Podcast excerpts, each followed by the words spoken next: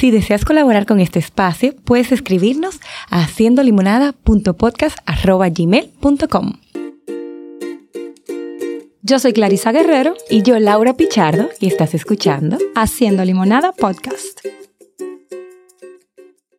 Hola Clarisa. ¿Y Hola, yo te oigo ahora como un, ah, soy yo misma que tengo Fuiste tú misma como que cambiaste la voz. ¿Cómo estás? Fue muy bien, muy bien y muy interesada en el tema que vamos a abordar en, este episodio. Que tú y yo teníamos muchísimo. Y todavía estamos a la búsqueda y a la espera de alguien que, quiera compartir su historia y contar su historia. Así que si alguien lo está escuchando y luego de lo que hablamos aquí le resuena y quiere tener esta experiencia y quiere hablar de su testimonio, pues estamos totalmente abiertas del respeto, como siempre lo, hacemos.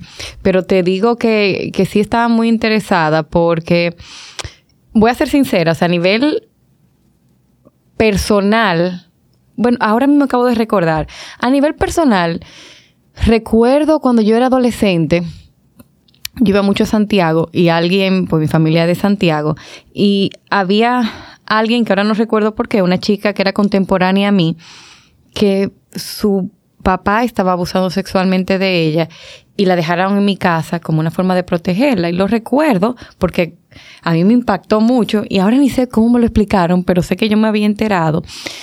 Y en la vida profesional sí es cierto que me han tocado muchos casos que no necesariamente está ocurriendo actualmente, sino que recuerdo mujeres que me hablan de su recuerdo en, su infancia, de un momento donde fueron abusadas sexualmente, o donde me hablan de temas que no le llamamos abuso sexual y después decimos, ah, pero espérate, aquí en el contexto de terapia le damos un nombre. O sí, casos también presentes de, de niños, niñas que papá, mamá se están dando cuenta de señales de alerta. Eh, es un tema que, que, me interesa mucho porque también hay que desmitificar, porque es un tema que nadie quiere hablar, porque parece ser muy incómodo y, y como un gran secreto, pero que mientras, mientras más lo invisibilizamos, más presente y más sigue y más sigue ocurriendo. Entonces la idea, vuelvo, es, sacar a la luz un tema que es importante y saber cómo manejarlo. Y para eso, pues invitamos a una persona maravillosa, Clarisa. A la dura, a la real. ¿Qué fue? Evelyn González está aquí con nosotros. que está, mira, en, su zona, de, en su zona de confort con toda esta cámara. Me encanta. Qué maravilloso. Gracias por la invitación. A ti, Evelyn, por, por aceptar sobre todas las cosas, porque yo sé que esa agenda tuya, ¿verdad? Esto es un honor que tú estés aquí en este momento. Mira, eso, hubo que alinear los chakras. a ver si todos los chakras se pero, con paciencia, todo se logra. Estamos aquí y... Espérate, yo quiero hacer una pregunta para empezar. A mí esto siempre me ha llamado la atención. Yo creo que cada quien elige su área de, de, de o el área te elige, no lo sé. Eso es una discusión. Pero no elige. o vamos tras ella. Vamos ahí a un área en particular por algo. Eh, yo sé que yo soy terapeuta, no te preocupes, ve, guardando. Yo sé que yo soy terapeuta familiar porque eh, lo tengo muy claro. Tú sabes tu razón. Yo tengo mis razones. Eh, y cuando se trata de abuso, es algo que me llega a la consulta porque como lo, hablábamos, muchas veces no es el tema, pero sale pero no es mi, área de atención y generalmente casos así los refiero a, otro lugar. ¿Cómo tú eliges el tema de, de, violencia y de abuso? ¿Cómo llega a ti? Eh, nos elegimos mutuamente porque yo vengo de, un, de una zona donde el abuso sexual era el pan de cada día, donde supón tú había bares donde se prostituían niñas. Mientras yo tenía, qué sé yo, ocho años, había niñas de 15 que eran compradas eh, para temas sexuales y, había un pederasta. Entonces era asunto del día a día en un pueblo. En, en los pueblos nuestros eh, esto existe siempre y luego había un salón cerca en mi barrio y entonces ahí nos sentábamos las chicas que estaban siendo prostituidas, yo que también era una niña y señoras de la, del pueblo. Entonces estaban los hombres adultos, que eran los grandes hombres serios del pueblo, pero que iban a esos bares. Mm. La gente que sabe de bares, cabaret, va a saber a qué me refiero. Entonces, yo convivía con todo eso. Y de alguna manera, eso de alguna manera no. Obviamente que me toca directamente.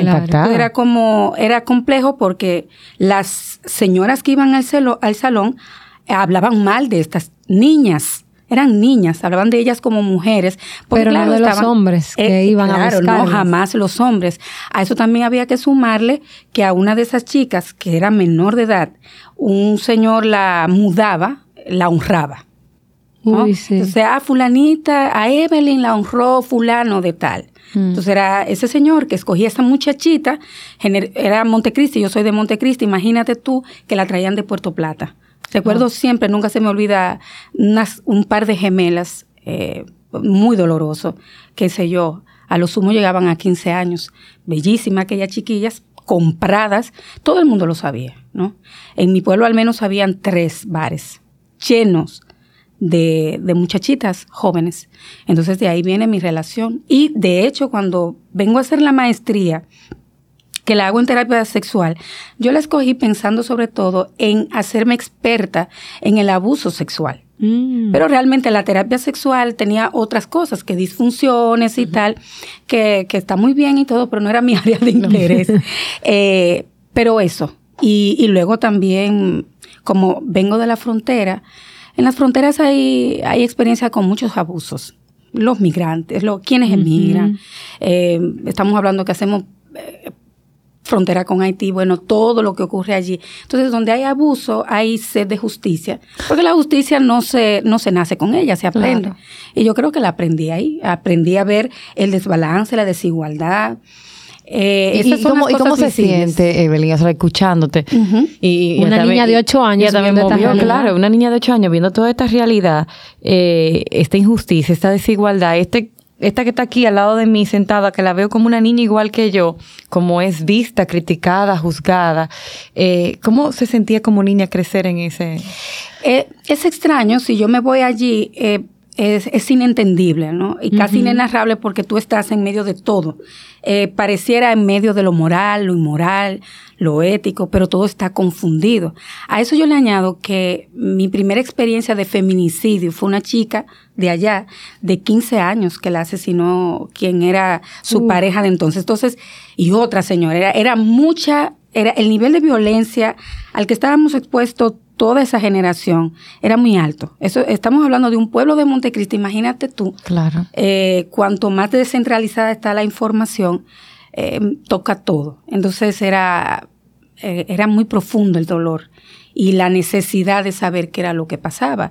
Y luego tú te haces tus preguntas, las compartes con tus familiares, las compartes con tus hermanas, porque yo, tengo, yo vengo de una familia de cuatro o seis hermanos, entonces es como todos estamos viendo todo esto. Eh, ¿Nosotros a qué pertenecemos? Oh, a los serios, a los no serios, a la ¿A dónde estoy yo? Sí, ¿no? Eh, somos de la élite del pueblo que critica a las niñas que son compradas, porque además eran criticadas, pero eran niñas compradas. Claro. O sea, se pagaba por tener esas jóvenes ahí.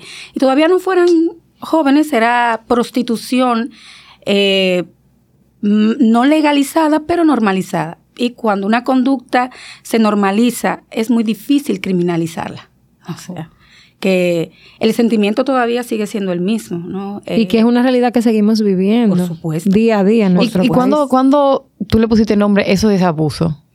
No, después. Eh, si supieras Después, porque llegaron unas monjas a mi pueblo que me pusieron en contacto con el análisis transaccional.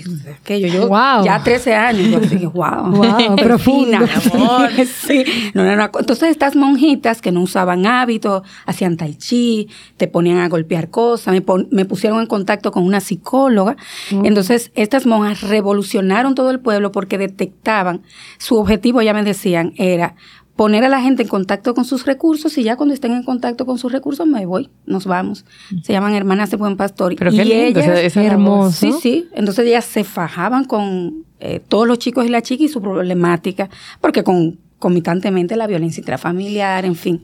Pero, pero eso. Eh, ya ahí comenzamos, ya hacia talleres, eh, talleres vivenciales que ahora están súper de moda. Esta monjita ya lo hacía. Era revolucionario. Eh, análisis transaccional de Mateo Andrés. Dice, wow. ¿Y qué? ¿Y cuándo tú te diste cuenta entonces, Evelyn? Bueno, a los 13 años tienes contacto con estas experiencias, pero ¿cuándo tú dijiste, yo quiero estudiar psicología y quiero hacer esto? Desde, desde, siempre. O sea, yo nunca tuve duda. Yo sabía que iba a ser psicóloga, iba a ser sexóloga orientada al abuso sexual ya, lo sabía yo. Y el trabajo con las monjas, el trabajo con, social, eh, me lo confirmaba. Yo estaba clarísima, ya luego no sabía yo a qué me iba a dedicar, pero eso lo tenía muy claro. Yo iba a ser para ayudar. ¿no? Porque ustedes saben que siempre uno Claro. estudia psicología para ayudar. Para No, salvar a otros salvar sin a darnos cuenta. No, y ahora yo escuchándote, eh, simbólicamente, o sea, a cada persona que tú ayudas actualmente es una niña mirando atrás Sí. Que a través de tú estás ayudando, ¿eh? Y claro, a mi propia niña interna también, Totalmente. porque mi niña interna vivenció eso. Claro. Y cuando tú lo ves, ya hoy día no se habla de, de víctimas indirectas. Yo si veo un acto de abuso, lo estoy viviendo. Eh, No lo vivo igual que quien lo está viviendo en carne propia, pero mi carne también lo vive. Me Totalmente. encanta que tú ¿Ves? digas eso. por, por- por vivencia. Porque yo, esa, esa era una pregunta, porque como dijo Laura, hoy queremos desmontar muchos mitos. ¿Qué es un abuso? Y un abuso sexual específicamente. ¿Qué, qué se considera? Bueno, toda acción, a mí me gusta, aparte de hablar de acción, acción, palabra, gesto, que tenga contenido sexual, todo lo, todo lo no verbal, que tenga miradas, eh, que tenga contenido sexual con consentimiento y sin consentimiento. ¿Por qué digo esto? Porque Uy, cuando esa- la gente esa- se habla de la, del consentimiento, dice, bueno, ella me dijo que sí. Ajá. Siempre recuerdo a una persona que abusó, ya estado pena- en un proceso penalizado, él le decía, bueno, es que ella me provocaba. Hmm. ¿Cuántos años tenía, señor? Cinco años. Oh, me Dios. sacaba la lengüita. Entonces, toda acción que implique una transgresión del cuerpo, de, de la psiquis del otro, sin su consentimiento o bajo el consentimiento en desigualdad, en condiciones de desigualdad, por ejemplo, de edad, de jerarquía. Por eso eh, yo puedo, alguien puede ser abusada por alguien que le lleva tres años, legalmente no hay abuso. Pero cuando tú ves la historia, el nivel de jerarquía que hay, Es- es que se le ha impuesto, es altísimo. Entonces, no solamente la acción contundente, que es lo físico, porque hay personas que te van a decir, es que nunca me tocó, nunca me, nunca penetró. Pero cómo me miraba, la lascivia. Es, es que yo sentía, así te dice la gente, yo sentía que entraba a mi cuerpo eh, cuando me sacaba la lengua. Y a eso hay que ponerle, ponerle mucha atención a que no es, no hay que genitalizar el abuso sexual. Exacto. La gente siempre, por eso, cuando se educan en, en temas de prevención de abuso sexual, la gente dice que no te toque las partes privadas. Ajá, pero que los abusadores tocan la oreja Ajá. tocan la boca, Los sacan la lengua, ajá, claro. tocan las piernas, tocan los pies. Claro. Eh, boyerismo lo ponen a ver eh, Eh, series, sexo, videos, películas, antes eran revistas, todavía lo es, ahora con las redes sociales, por ejemplo, o le hacen narrativas, ¿no? Yo te haría, si, si tú te vieras esos senos como lo tiene, yo Que quisiera. se ve mucho, como tú dices, en cibernético, Sí, esta sí. parte de Sí, la Sí, narrativa. Sí, sí. Eso, ahí se ve, cibernético, por ejemplo, en la pandemia creció muchísimo. Mucho. En México explotó. Y, de hecho, con chiquillos, era pre, prepubres, o sea, era Sí. tres, cuatro años, es una cosa eh, terrible. Y como hay toda una ideología para normalizar la pedofilia, bueno, que eso es otra cosa, pero Uf. sí, es parte del proceso. Entonces hay que estar atento que es qué es lo que toca, porque quien abusa va desensibilizando. No va No es de la noche a la mañana. No, no va a la, a la vulva. No. Va haciendo procesos y va desde el pelo. Y ustedes dos y yo sabemos, cuando a mí me tocan el pelo, que me dice, uy, aquí pasa algo raro. Uy, sí. Uno, ¿qué, qué, es lo que, ¿Qué es lo que pasa? Uno no logra leer la claridad del toque, pero sabe que hay algo que no es adecuado. Eso se siente. Algo que mi cuerpo se siente incómodo. Sí, sí, que lo siento. De hecho, las personas adultas te dicen muchas veces, yo, yo sabía que pasaba algo, pero claro, era un niño, ¿no? 10, 5. Yo sabía que pasaba algo porque era que me llevaba a lugares oscuros o me sentaba en la piernita y me, y me, y me tocaba y yo sentía que, que no había algo bien. Yo no sabía lo que era porque, claro, no se sabe qué es abuso. Claro. Pero sienten en el cuerpo, es como la intuición diciendo, aquí hay algo medio extraño. Y, y ahora que tú mencionas, no saben qué es abuso. Y me ha tocado que muchas personas cuando ya adultas que me hablan de su experiencia durante un tiempo se sintieron eh, sintieron esa ambigüedad de sí algo que hacía sentir incómodo, pero me sentía tan especial. Sí. Porque me decían, porque tenía un lugar privilegiado. O porque sintieron excitación, porque físicamente pueden sentir excitación. Sí. Además, porque hay una, hay una primera etapa de seducción. Entonces, ese lugar especial que algunas lo, se lo dicen y se lo hacen saber y lo experimentan, se lo dejan saber desde antes de tocarla, por ejemplo. Entonces tú eres, tú eres la niña que más me, me comprende a mí, eh, tú eres la niña, mi hija adorada de mi corazón, por eso es que con la única persona que yo le puedo decir todas mis cosas íntimas es a ti. Entonces, el, la representación de, wow, ¿qué soy yo para este papá, para este tío, para este abuelo, para un padrino? Para esta tía, para, esta, tía, para esta mamá, sí. porque Clarisa lo comentaba, Sí, sí, que a veces llevamos mucho que es de lo masculino, pero cuántos casos que son sí. mujeres. para sí, para tías. Lo que pasa es que, claro, el, el número mayor es hombres, Claro. pero es verdad que algunas otras chicas también lo hacen. Y- Entonces, y, me pasa con hombres, perdón, que me hablan de cuidadoras. Hombres Sí. que me dicen que la niñera entonces Sí. lo tocaba y que hacía y que lo ponía a tocarlo. Me he tocado varios hombres y de verdad que sorprende. Sí, sí, yo también.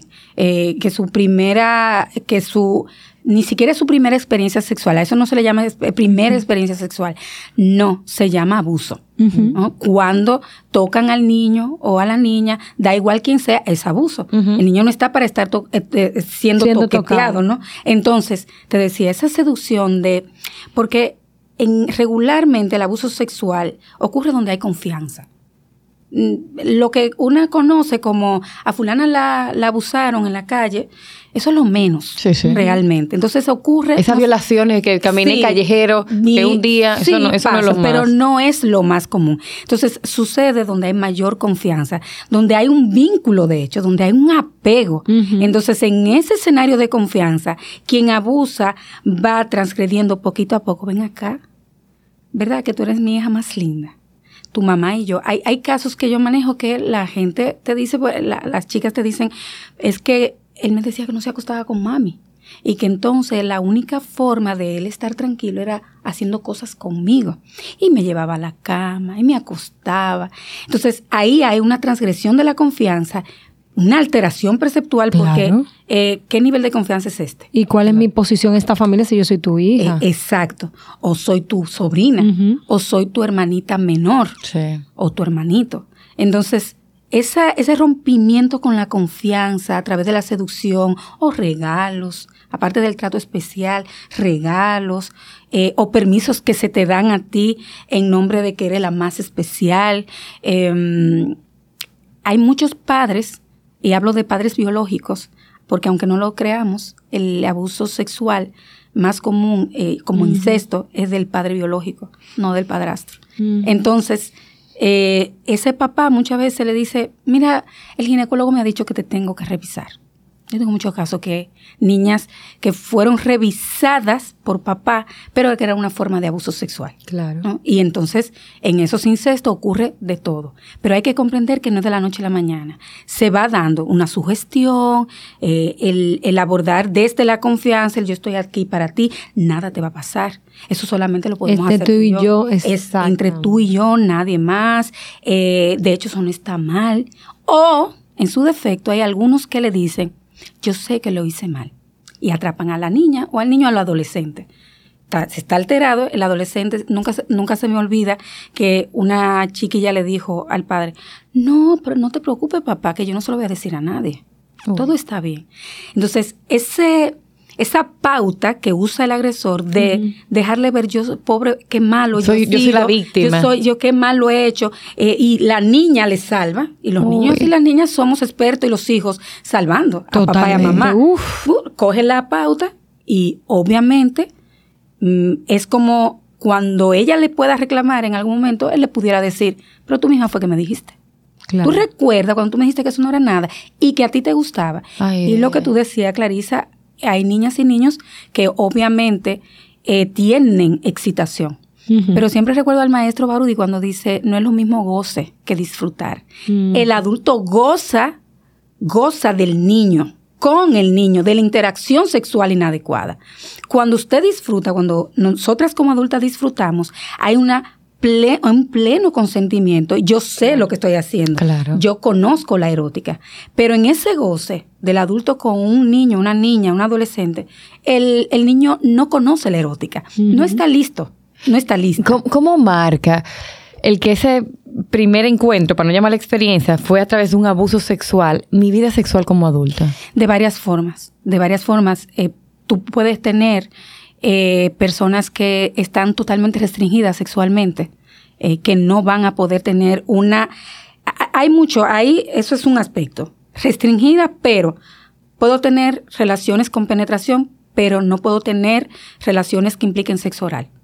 Porque el sexo oral pareciera que es muy íntimo. Entonces le conecta. Imagínate que la amígdala Claro. manda la señal, dice, estamos en riesgo, aquí pasa. Porque obviamente está muy conectado con el mundo de las sensaciones. La penetración es vista como un acto que pasa y punto. Yo lo puedo soportar. Pero el sexo oral yo tengo que estar eh, Más- involucrada. más en el primer momento. Y hay mayor intimidad. Entonces, dentro de esas restricciones, ya te dicen, no, sexo oral no. Eh, beso, a mí no me gustan mucho los besos, porque el beso también implica un nivel de intimidad. Fíjate que todo lo que pareciera a- un hecho aislado del sexo se accede porque pareciera que como cosa yo puedo participar. Una cosa, un cuerpo, y uno de, las de los aspectos que más daña el, el abuso es qué es mi cuerpo. Claro. Una- un trapo de cosa, Claro. Claro. un objeto, una cosa vieja, eh, un- y se me va a dañar la imagen. No importa qué tan bonita, qué tan fea, no, no, no es un problema Eso. tan simple como que voy y me, y me digo en el espejo. No, es que estoy transgredida. Entonces, dentro de esa también están la- las otras personas que se regalan sexualmente Eso. que usan el sexo para ver si se vinculan. Pero no se vincula porque el sexo es una actividad tan, tan básica que no vincula. El sexo por sexo no es nada. Entonces, eh, claro, te dicen, pero es que yo no puedo relacionarme si no es a través del sexo. Claro, porque están repitiendo procesos. Claro. No es una forma de no conectar. Porque si conecto, entonces siento. Y si siento, yo voy a sentir Vuelvo. Duele, todas duele. las Trauma. sensaciones, Claro. todas.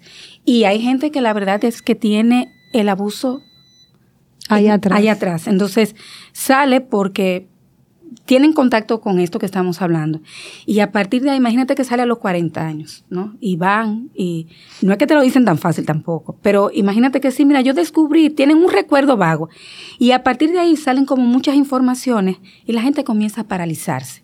Eh, un perfume, ahí hablamos de la sí. reexperimentación, cuando te dicen... Porque que- tiene mucho que ver con las sensaciones y supuesto. los sentidos por del trauma. supuesto, siempre el mundo del cuerpo, eh, el mundo de las sensaciones, de los sentidos va a estar involucrado en cualquier abuso. Y sobre todo el abuso sexual, que es uno de los más importantes y más graves. Porque es que tú estás entrando a mi espacio personal, Lo emocional, más íntimo. lo más íntimo. Claro. Entonces, todo lo que implica intimidad va a estar afectado por el abuso sexual. No es una tragedia para toda la vida, se puede recuperar, pero es verdad que da trabajo, porque Ah, ahí está. Ahí yo iba. eh, Siempre, siempre, Evelyn, hay trauma. Siempre hay trauma cuando Con hay el abuso sexual.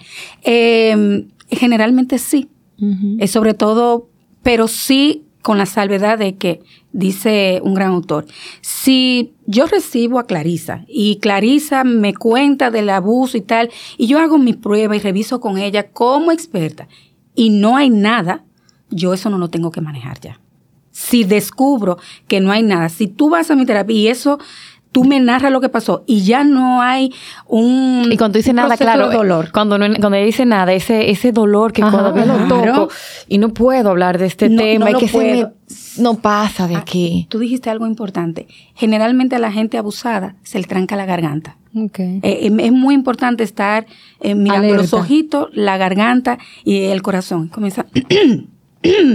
Ese es que claro, por la garganta está pasando lo que tiene que pasar. eh, No logro pasarlo. Y el estómago, eh, en los pueblos eso tiene un nombre interesante, pero es como que la aorta comienza a, a- como si fuera la taquicardia. Sí, sí. Es, a- es rápido, a Ajá, ajá. latir. Entonces ella dice, "Me- se me va a salir todo por aquí. Sí. Claro, porque el estómago también se ve muy comprometido. En tema- temas gastrointestinales muchas veces han tenido que ver con el abuso sexual. Entonces, cuando un niño, una niña, un adolescente, una mujer adulta, un hombre adulto, esté eh, yo siempre le digo a los médicos, revise, pregunte, porque además los abusos a veces no ocurren de noche. Eso, hay un mito que se cree que es en la oscuridad, en lo oscuro, en lo callado, en lo... No, o sea, ocurre a las nueve de la mañana. Cuando el, pa- cuando el, por ejemplo, cuando el papá o la mamá se fue, si no fue el papá o la mamá, y entra este tío que sabe que se va a las nueve de la mañana, y entonces yo he recibido gente que a las nueve de la mañana tú, lo ves azorado, ¿qué es? Y tú dices, ¿qué es lo que pasa aquí? Y ¿Qué le- pasa y le las da nueve? algo a las Sí, nueve. Sí, y entonces comienza la garganta. ¿Y qué es lo que pasa? Yo no puedo venir a las nueve aquí. Yo tengo que venir después porque lo espontáneo es lo que te da información. Entonces tú dices, ¿y por qué? ¿Tú trabajas? No, es como que me siento incómoda, porque era de 9 a 11 que pasaba. De 9 a 11 de la mañana. Y tú le preguntas, ¿pasaba alguna vez de noche? No. Entonces la gente te dice, bueno, pero seguro era que no tenía puerta. No, pero es que aquí hay casas que las puertas están perfectamente puestas.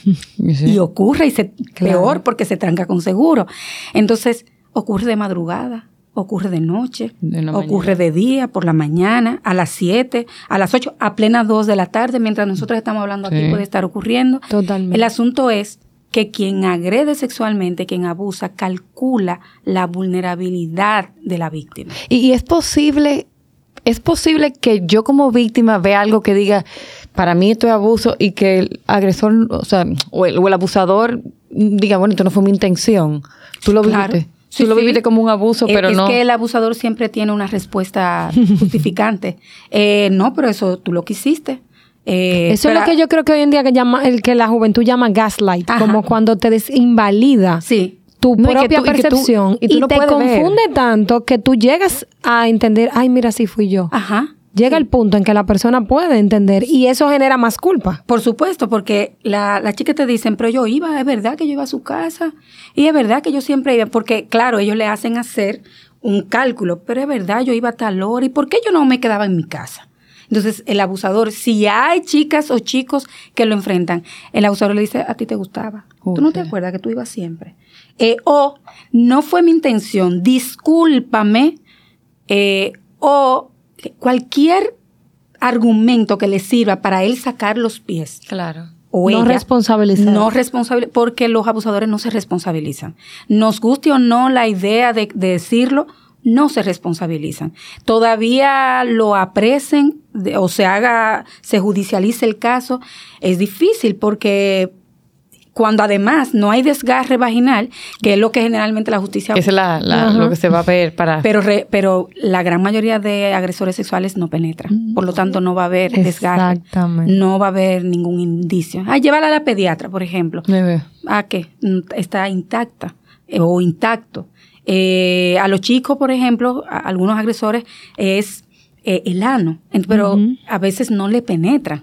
Entonces, son autoestimulaciones Sí. delante del chico. Sí. Entonces, mm, mm, el abuso sexual no es tan fácil de probar porque ya los abusadores son muy sofisticados Y saben. y saben, por hacer. supuesto. Es como que te pongan un mensaje a un adolescente, un adulto, y te diga, yo no, eso no fue lo que yo quise decir. Entonces, y es verdad que lo coloca como que cualquier adulto lo lee y dice, pero es verdad, a lo mejor no fue su intención. Y yo le digo siempre, a mí me da igual que no fuera su intención. A un menor de edad no se le habla así. Claro. Me, me da igual. Y ahora que tú dices eso, voy a decir algo que me da mucho pique. Bien, pero te voy a ser sincera. A- me da mucho pique que este, este tema para mí a veces, no sé. Eh, porque me he encontrado, Evelyn, con esta adulta, esta adulta que me habla de su experiencia, o un adulto que me habla de su experiencia en la infancia, cuando, que evidentemente es dolorosa, y comenzamos a tocarla. Y cuando le digo qué pasaba con las personas que habían alrededor, he tenido varios escenarios. Uno es el escenario donde nadie se dio cuenta que yo en el trabajo con el niño interior siempre conecto como, como que nadie alrededor se dio cuenta de que ya tú no quieres este lugar. ¿Cómo es que nadie alrededor se dio cuenta que tú dejaste las calificaciones, que ya te quedaste encerrado? O sea, ¿qué Que pasaba? rechazabas a ese familiar ¿Qué pasaba? específico. ¿Qué pasaba? Pero también he tenido los otros casos que, que todos sabían, pero se callaban. O todos sabían y lo que hacían era que evitaban que me siguiera juntando, pero, Pero nadie no- hizo nadie dijo nada. Nadie dijo nada. Y esa persona sigue estando. Y, y hoy como adulta, lo cual es complejo, lo sigo viendo a las comidas familiares y me tengo que sentar al lado y sonreír en la foto. Y saludarle. Eh, ¿Cómo, cómo, cómo afecta eso la, la vida de esta persona? Pero ustedes van a escuchar esto en Pero pues, tú Patreon. sí eres fuerte. O sea, yo estoy haciendo mi pregunta y lo mandas para Patreon. Claro que sí. Vayan al link en bio. Ustedes van a hacer clic. Si usted todavía no es miembro del Patreon, se va a hacer parte del miembro del Patreon. Porque ahora es que falta conversar con Evelyn. Y este tema es muy importante. Así que vayan por allí. Escuchen todo lo que Evelyn tiene para decirnos. y mándeselo, mándeselo a personas que realmente lo necesitan escuchar. Exactamente. Y también, ojo, recuerden, toda esta información y muchísimo más, unos lives súper chulos y buenos, que yo no sé si todavía tú lo estás haciendo, pero yo sé que en un momento tú estabas bien activa con los lives, pueden seguir a Evelyn en arroba González Evelyn con i latina y también en arroba vinculare rd, ¿ok? Así que váyanse y pásense por ahí y nos seguimos escuchando en Patreon.